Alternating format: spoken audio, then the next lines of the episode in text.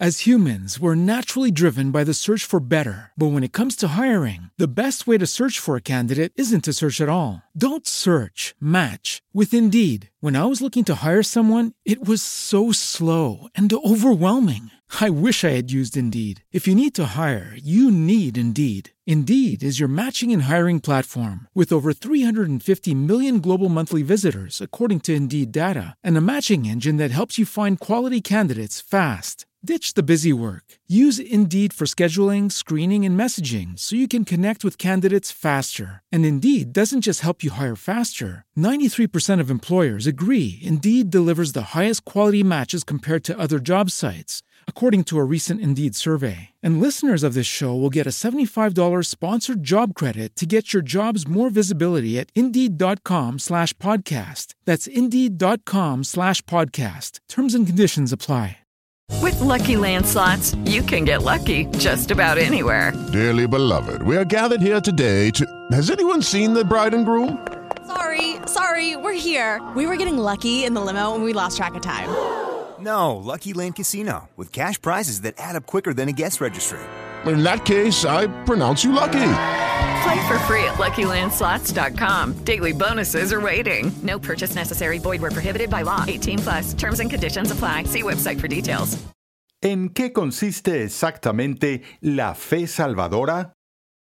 Es que la fe salvadora no es alguna afirmación ligera donde alguien levanta la mano en una reunión evangelística y debido a que hizo una profesión de fe, por lo tanto tiene fe salvadora.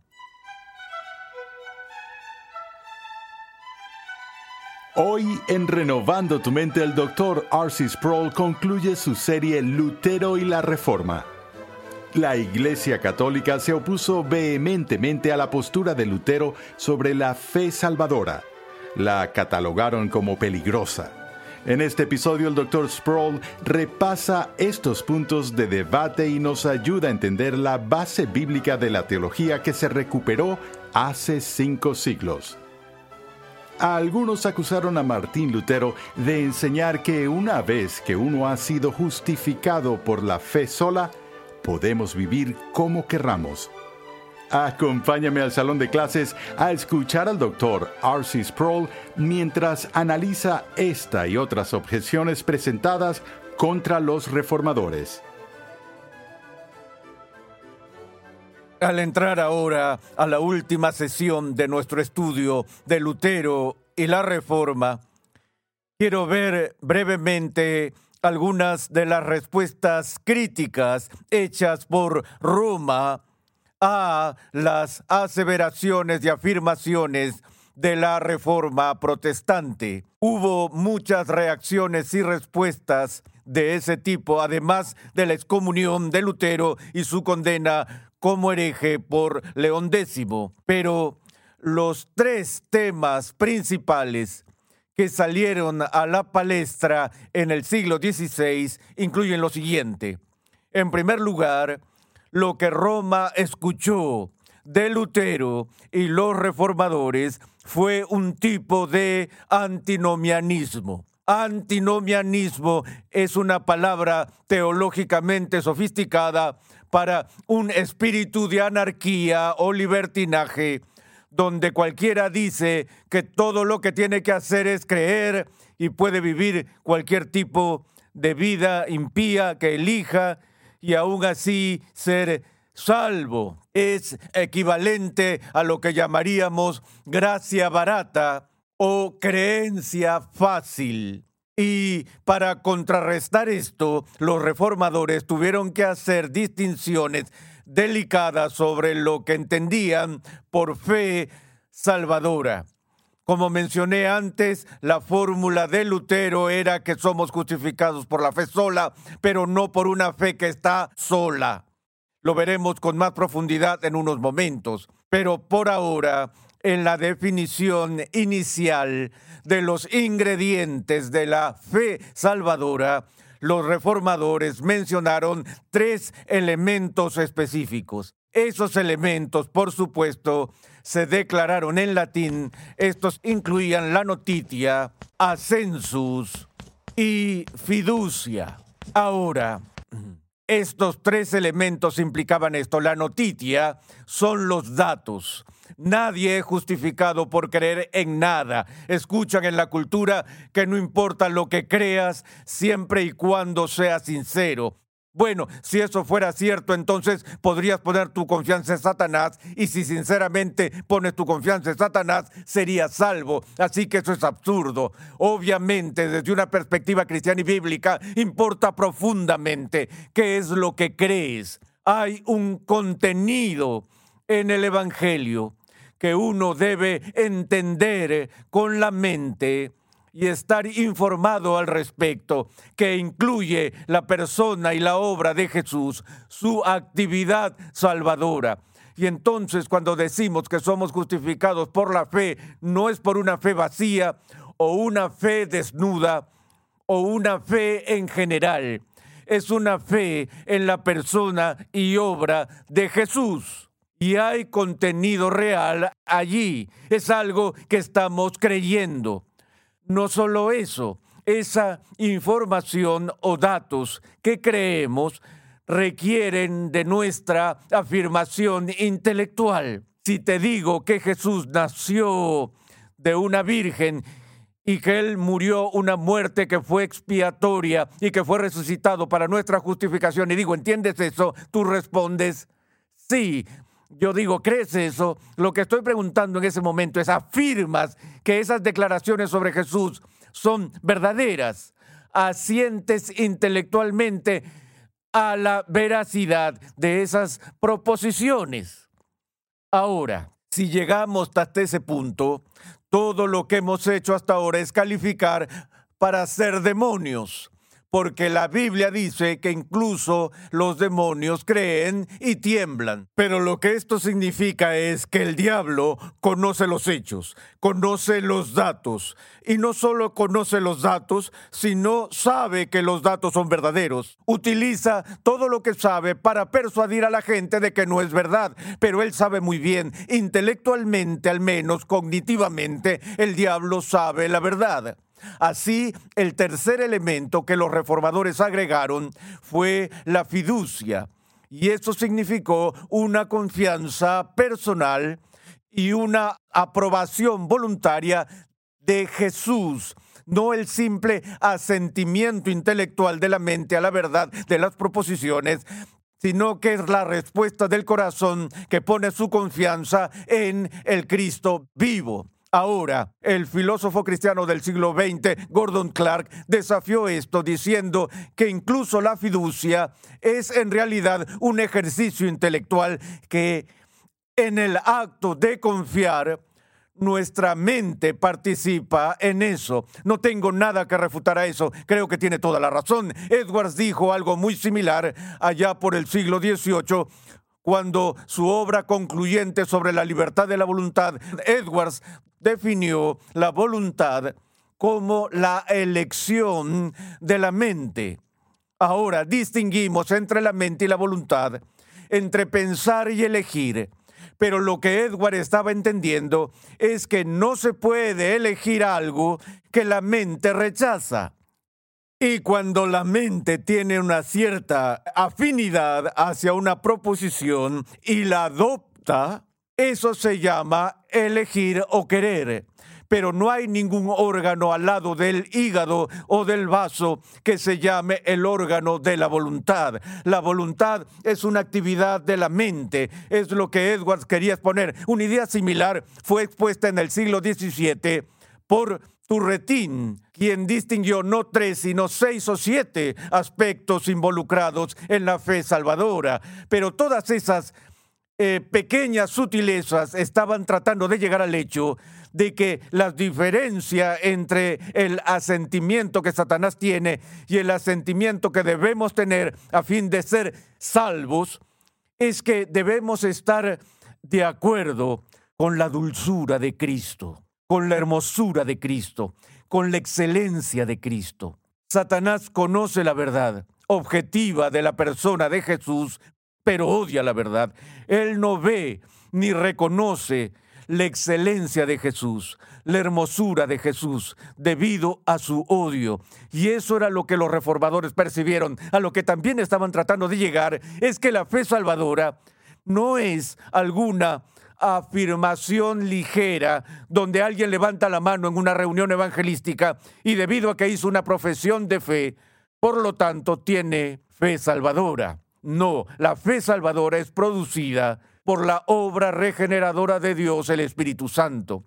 Y si es real, si es genuina, entonces esa persona está vinculada por el único instrumento de justificación, por esa fe a Cristo y recibe todo lo que Él es y todo lo que ha hecho.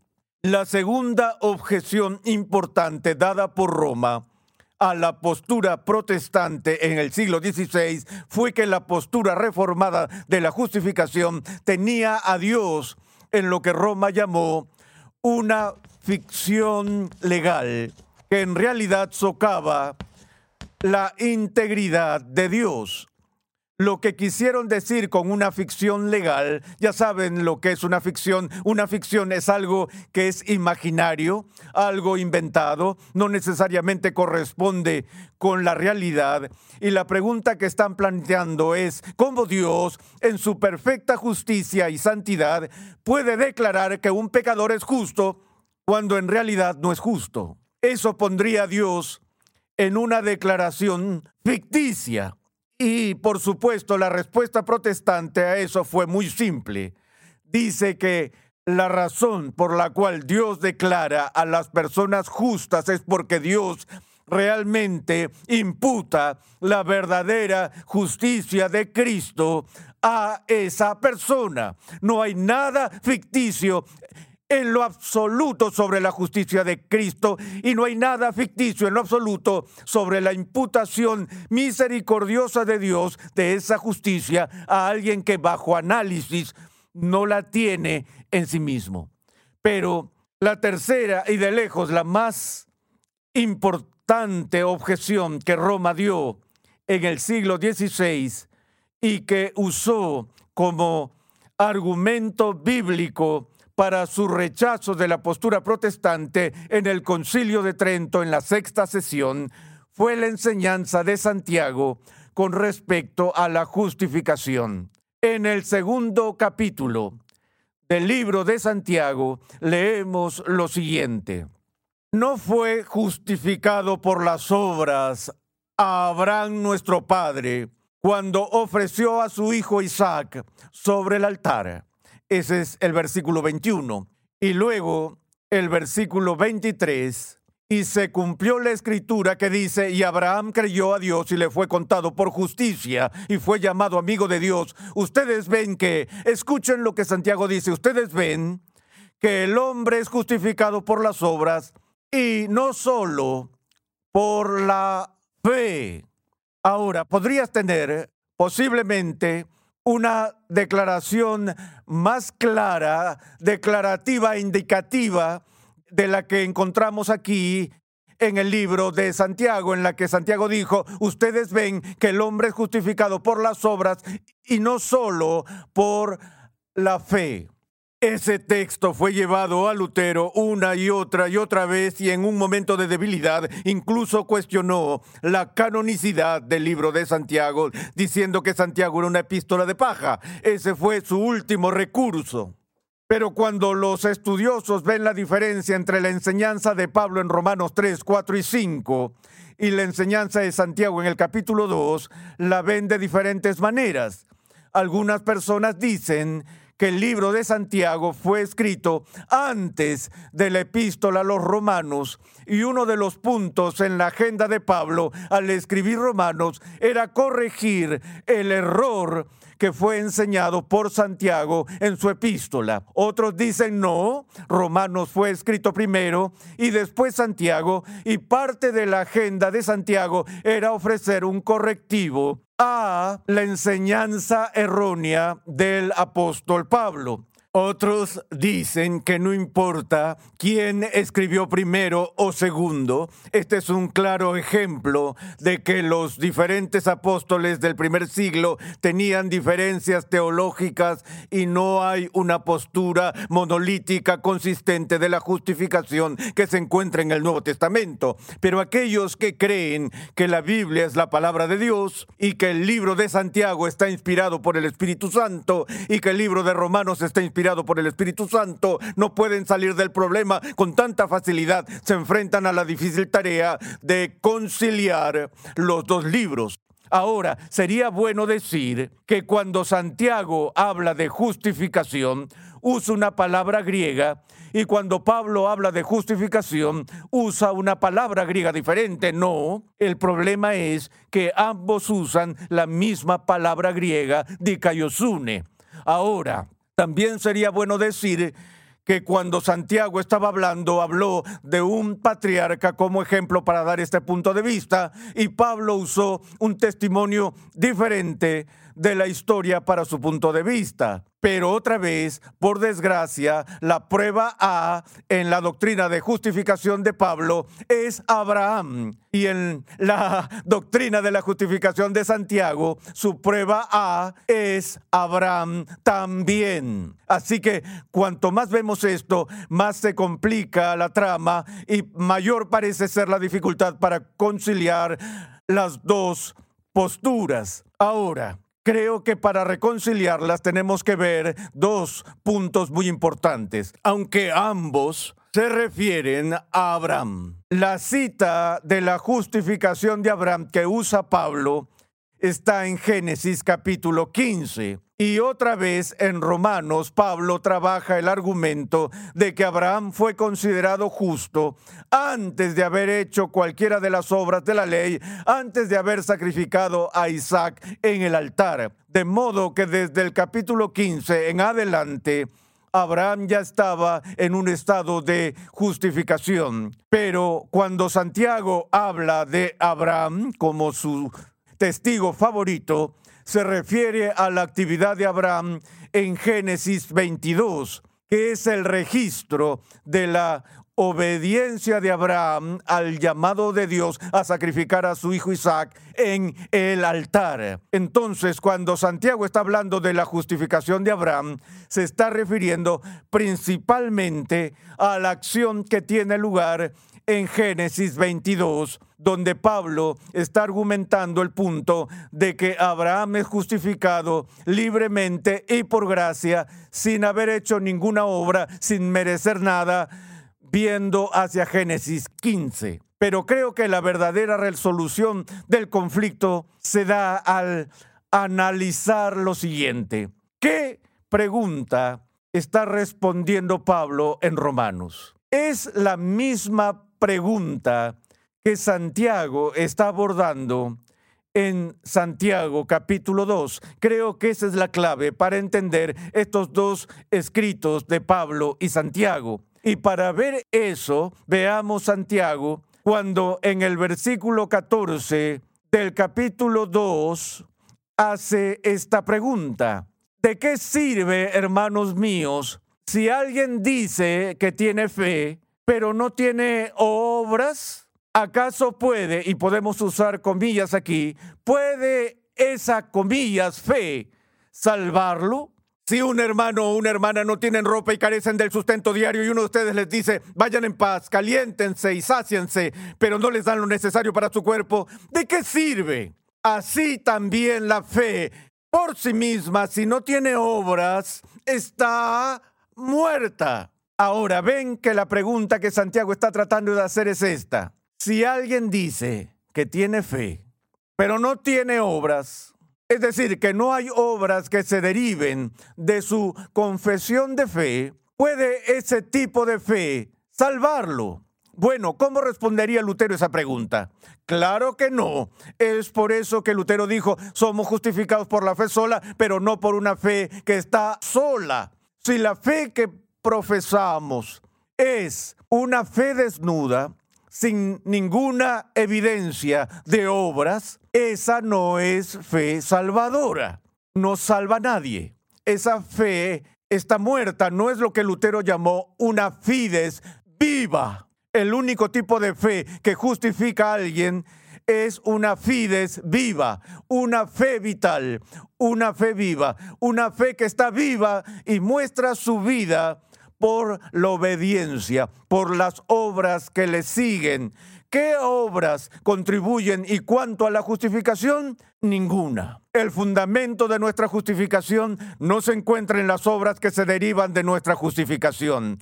Pero si las obras no se derivan de nuestra justificación, esa es una prueba contundente de que no somos personas justificadas, que no tenemos fe salvadora. Y entonces la pregunta que Santiago está haciendo es si una persona dice que tiene fe y no tiene obras, ¿esa fe lo salvará? No, esa fe está muerta y es estéril. Él dijo, pero alguien dirá, tú tienes fe y yo tengo obras. Muéstrame tu fe sin las obras y yo te mostraré mi fe por mis obras. Vemos aquí que la pregunta que está considerando la mente de Santiago es la manifestación o la demostración de fe.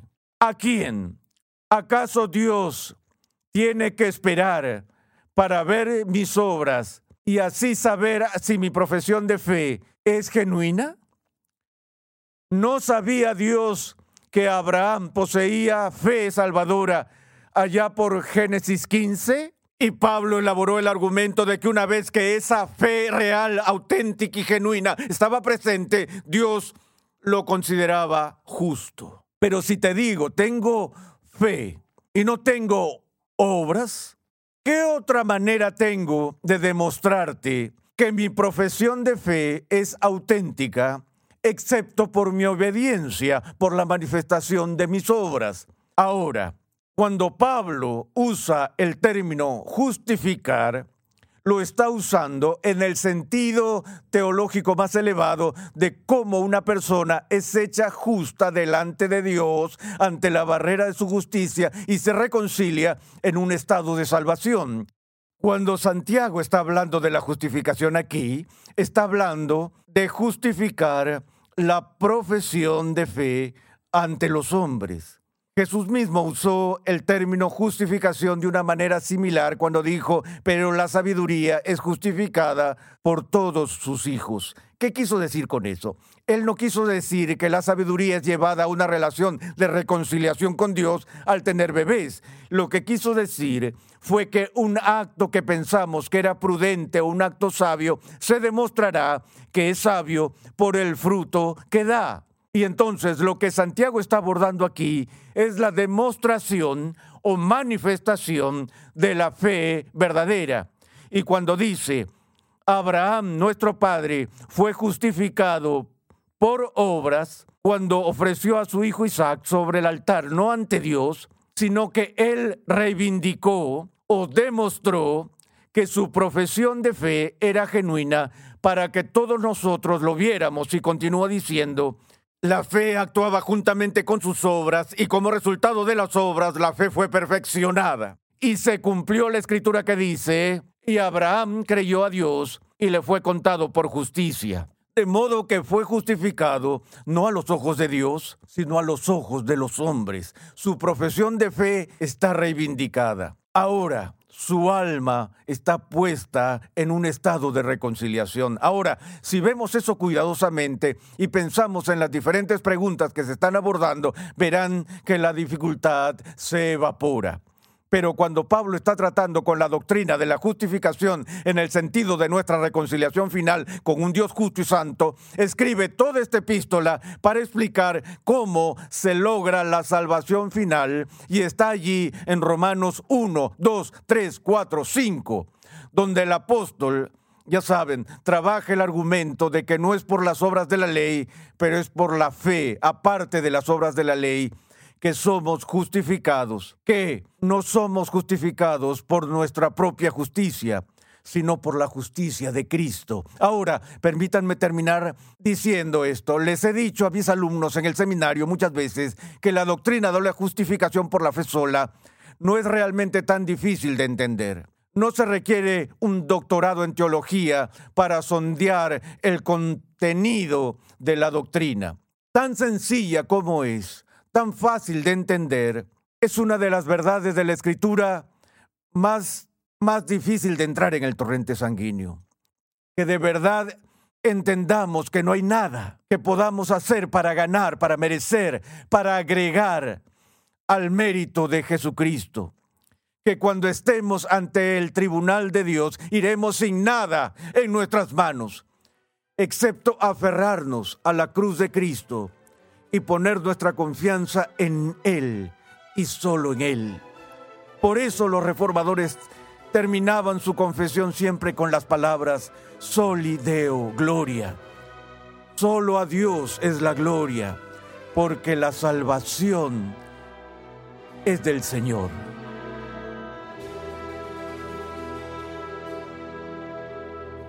Gracias por escuchar Renovando tu Mente mientras concluimos con la serie del Dr. R.C. Sproul, Lutero y la Reforma. A través de 10 lecciones, el Dr. Sproul nos dio una introducción completa a la vida y el pensamiento de Martín Lutero. Con la mirada puesta en las lecciones que podemos aprender hoy en día, R.C. Sproul recorrió los principales acontecimientos de la vida de Lutero y exploró el Evangelio recuperado por Lutero y los demás reformadores protestantes. La nueva traducción y edición al español del clásico libro de R.C. Sproul, La Santidad de Dios, ya está disponible. En La Santidad de Dios, el Dr. Sproul explora el carácter santo de Dios y explica por qué esta santidad nos fascina y nos aterroriza.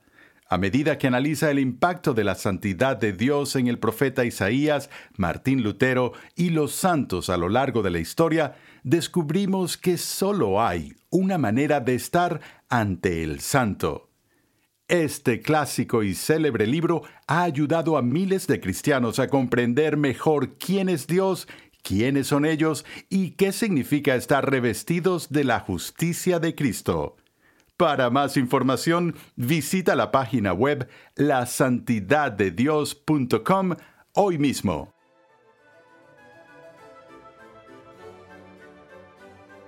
Renovando tu mente es una producción de los Ministerios Ligonier, la confraternidad de enseñanza del Dr. R.C. Sproul.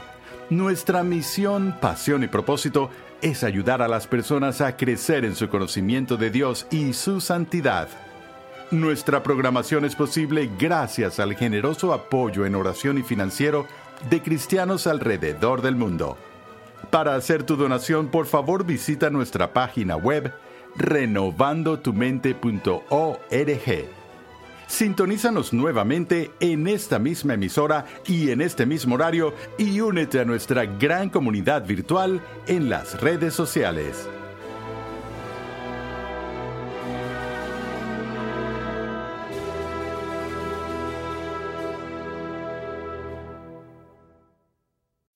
As humans, we're naturally driven by the search for better. But when it comes to hiring, the best way to search for a candidate isn't to search at all. Don't search, match with Indeed. When I was looking to hire someone, it was so slow and overwhelming. I wish I had used Indeed. If you need to hire, you need Indeed. Indeed is your matching and hiring platform with over 350 million global monthly visitors, according to Indeed data, and a matching engine that helps you find quality candidates fast. Ditch the busy work. Use Indeed for scheduling, screening, and messaging so you can connect with candidates faster. And Indeed doesn't just help you hire faster. 93% of employers agree Indeed delivers the highest quality matches compared to other job sites, according to a recent Indeed survey. And listeners of this show will get a $75 sponsored job credit to get your jobs more visibility at Indeed.com slash podcast. That's Indeed.com slash podcast. Terms and conditions apply.